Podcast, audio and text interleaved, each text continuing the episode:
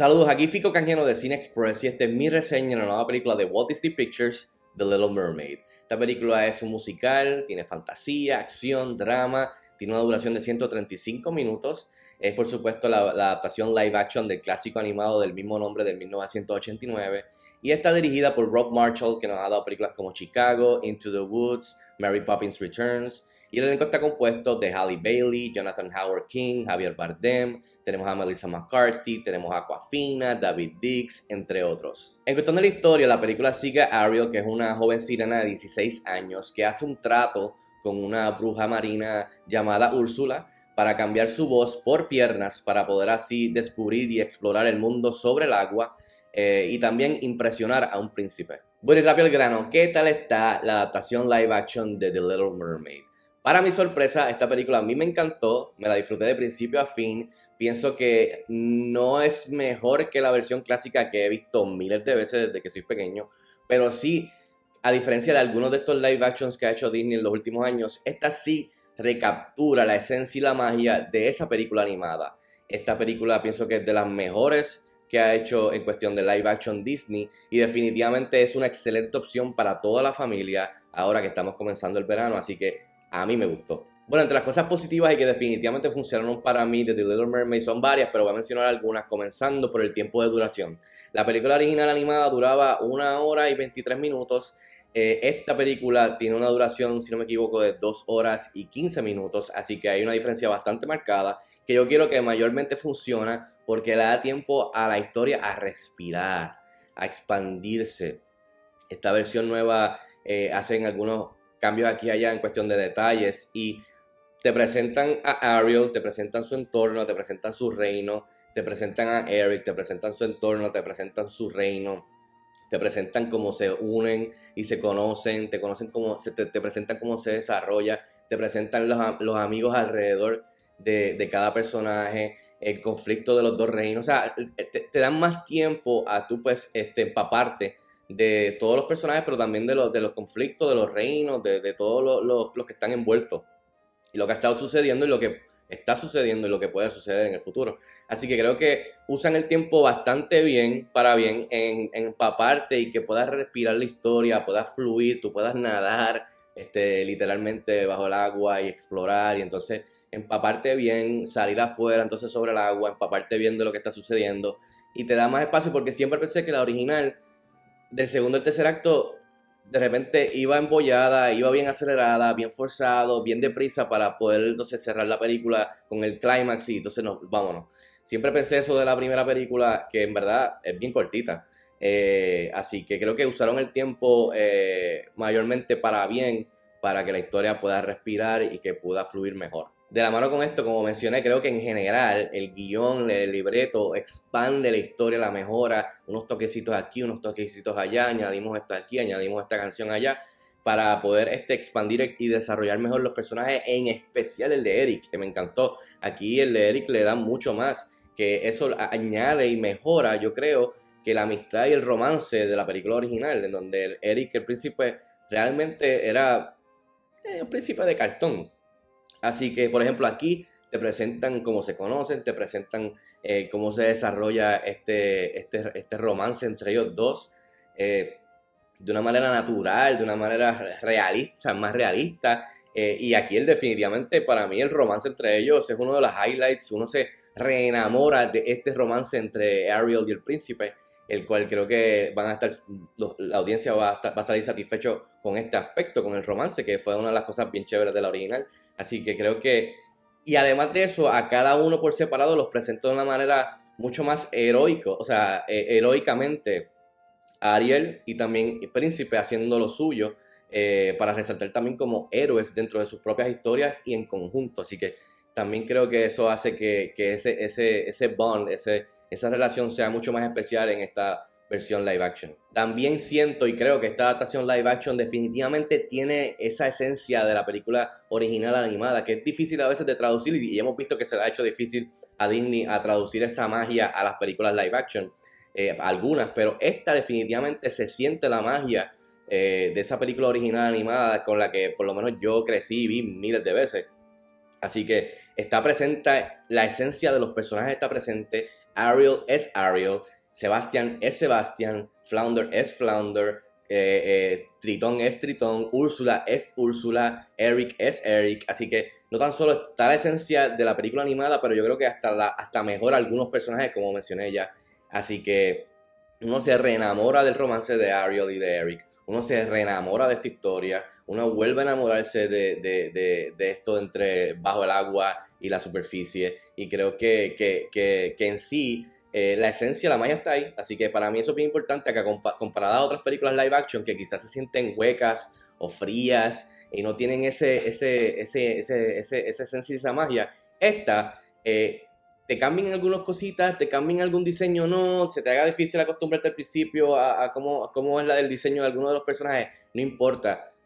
La esencia está ahí y uno después de los primeros minutos, 5, 10 minutos o 15, uno cae y, no, se distrae por, el resto. En cuestión de las actuaciones, Halle Bailey para mí estuvo genial. Es Ariel, tiene tremenda voz poderosa eh, que definitivamente deja su marca para mí. Mucho mejor voz que la película original. Su interpretación, no tan, solo bajo el agua, en la superficie, con, con, con, con, Úrsula, Melissa McCarthy, con Javier Bardem, como también con el, con el príncipe. Eh, me pareció genial Halle Bailey. Para mí ella se convierte en una estrella en el panteón de películas de, Disney, así que estoy looking forward a ver qué es lo próximo que hace. Me encantó Jonathan Howard King, que hace el príncipe Eric, super charming, super, un montón de presencia y carisma, y sus interacciones con Halle Bailey me gustaron un montón. Tiene ese goofiness, ese, ese, ese, esa ese, ellos enamorándose es bien contagioso, así que me gustó mucho lo que hicieron entre ellos y la química que, existe. También me gustó mucho, Melissa McCarthy se roba la película cada vez que sale en escena como Úrsula, eh, en verdad se, roba el show, eh, así que, y me gustó mucho la, el trabajo de voz de David Dix como Sebastian y también Aquafina, para mi sorpresa, como Scuttle. Ellos cargan mayormente con el humor, con el, con el comedy relief y creo que el, el dúo de ellos... Eh, me gustó un montón y creo que para mi sorpresa, yo creo, creo que es de las cositas mejores de la película, en verdad, no me lo esperaba, pero del eh, regardless del diseño, eh, si en, lo que te acostumbras, se te va a olvidar porque, como digo, ellos hacen tremendo trabajo en presentarte la, la esencia de Sebastian, de Scott, etcétera, etcétera. Así que creo que todo el elenco hizo un buen trabajo, incluyendo a Javier Bardem, que tiene unos momentos muy emotivos en la película que sí se traducen en la pantalla eh, e impactan a la audiencia. Eh, en la historia. Y por último, en cuestión de las canciones, regresan los clásicos Under the Sea, eh, Part of Your World, Kiss the Girl, Poor Unfortunate Souls, y todas están bien chéveres. Algunas actualizaron la lírica para que funcionen mejor a nuestros tiempos modernos y creo que pues no, no tengo ningún problema con eso y creo que funcionan. Eh, Alan Menken y Lin Manuel Miranda se encargaron mayormente de las canciones y creo que hicieron un buen trabajo en traerlas al 2023 después de tantos años, actualizarlas, modernizarlas un poquito, pero la esencia está ahí de las canciones y las interpretaciones en cuestión de voces están muy bien, eh, la musicalidad, todo está muy bien. Hay algunas canciones nuevas como For the First Time que te dan un poquito más de la perspectiva del punto de vista de Ariel y para mí no me molestó en absoluto, me gustó, estuvo chévere, muy charming. Y con este sabor, este caribeño que es tipo puertorriqueño que, que me gustó porque me siento identificado por la música, este que, lo, lo, traen más a, nosotros, a los puertorriqueños y los caribeños, así que no me molestó para nada. Y hay una canción que se nota que está el DNA de Lin Manuel Miranda, que es The Skull, Scuttlebug, si no me equivoco, que la cantan Sebastian y,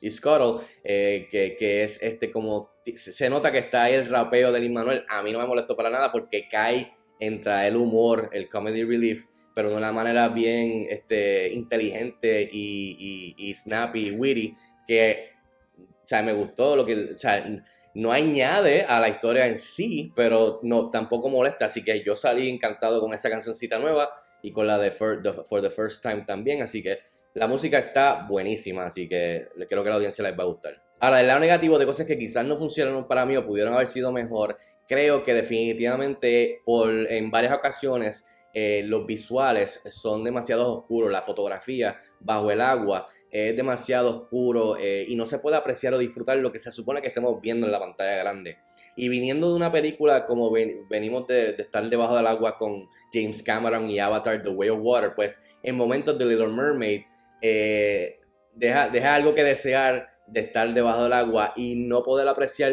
bien lo que está pasando porque los visuales están muy gloomy, están muy sombríos, está muy oscuro y eso definitivamente lo sentí y, es algo marcado en ocasiones. También lo que mencioné en cuestión de los personajes y la esencia, sí están ahí, pero no puedo, no puedo mentirles y decirles que al principio el diseño de los personajes como quizás Sebastian o Flounder, que definitivamente son caricaturas en la versión original animada, pues me, se me hizo como eh, extraño un poquito acostumbrar mis ojos y, ver lo que estaba viendo. Y después de los primeros 5, 10 minutos o 15, o sea, rápido caí porque vi como, vi, vi lo que estaban tratando de hacer y no me molestó. O sea, por lo menos yo voy a caer en el lado de la audiencia que realmente no me molestó porque la interpretación de las voces de David Dix, de Aquafina, de estos personajes que son animales eh, y están tratando de hacer una adaptación live action real, pues se supone que se vean así, no como una caricatura. Así que a mí no me molestó para nada porque entendí después y me acostumbré y después el resto de la película para mí era Sebastian, para mí era Scuttle, para mí era Flounder, para mí eran los dos eels de Úrsula. No me molestó para nada, pero sí, no puedo mentirles que al principio fue como que, oh, ok, déjame acostumbrar, ok, esto es lo que estamos haciendo, déjame caer en sync con lo que estoy viendo ok, ah, mira las voces, mira cómo actúan, mira cómo se expresan, mira las interacciones. Ah, estos son mis personajes de The, Little Mermaid y me estoy re enamorando de ellos. Así que, pero sí quiero mencionarlo. Y por último, la música, como dije, está genial, pero quizás hay una canción que para mí no funcionó del todo, el cual, anyways, a mí me gustó. Pero es una canción nueva que hicieron. Eh, The Wild Uncharted Waters, que es una canción que canta e interpreta el príncipe Eric, Jonathan Howard King, el cual a mí me gustó pero sí pienso que no era necesaria, que quizás este, de la manera que resultó es demasiado cheesy, cursi. Eh, incluso me dio risas porque me recordó a Jamie Dornan en, una, en la película de Barb and Star Go to Vista del Mar, en donde es una comedia, en donde él está en la playa y de repente empieza a cantar de la nada este como musical, esta canción eh, que se llama Edgar's Prayers, que está, o súper comiquísima. Y entiendo lo que estaba tratando de hacer Rob Marshall y esta canción nueva que incluyen para el príncipe Eric para poder expandir aún más su, su, background y lo que está pasando el personaje. Pero él lo hace frente a la playa con las olas, la camisa abierta, el viento, el pelo. Y para mí fue como que demasiado y me hizo reír, aunque me encantó. O sea, y pienso que a la gente le va a gustar esa canción. Este, y me gusta. Pero creo que quizás caí del lado más cheesy, más cursi. Y en verdad, al final del día, no pienso que era tan necesaria. Pero me recordó demasiado a Jamie Dornan en aquella película. Y, me sacó por un momento de la película, pero como que, ok, esto tema, entiendo lo que están haciendo, pero fue demasiado con el, la ola, el viento, el pelo, la camisa abierta, y es como que, ah, ok, pero creo que esa es la única de las canciones nuevas que en verdad, again, fue demasiado marcado. No es que no me gustó, porque en verdad al final me reí y, anyways, me gustó la canción y la lírica. En fin, yo le doy 3.5 estrellas de 5 estrellas a The Little Mermaid. Estrena este viernes en cines de Puerto Rico. Si tienen la oportunidad de verla, déjenme saber si están de acuerdo conmigo o no. Escríbanme en los comentarios como de costumbre. Y hasta la próxima. Nos vemos en el cine.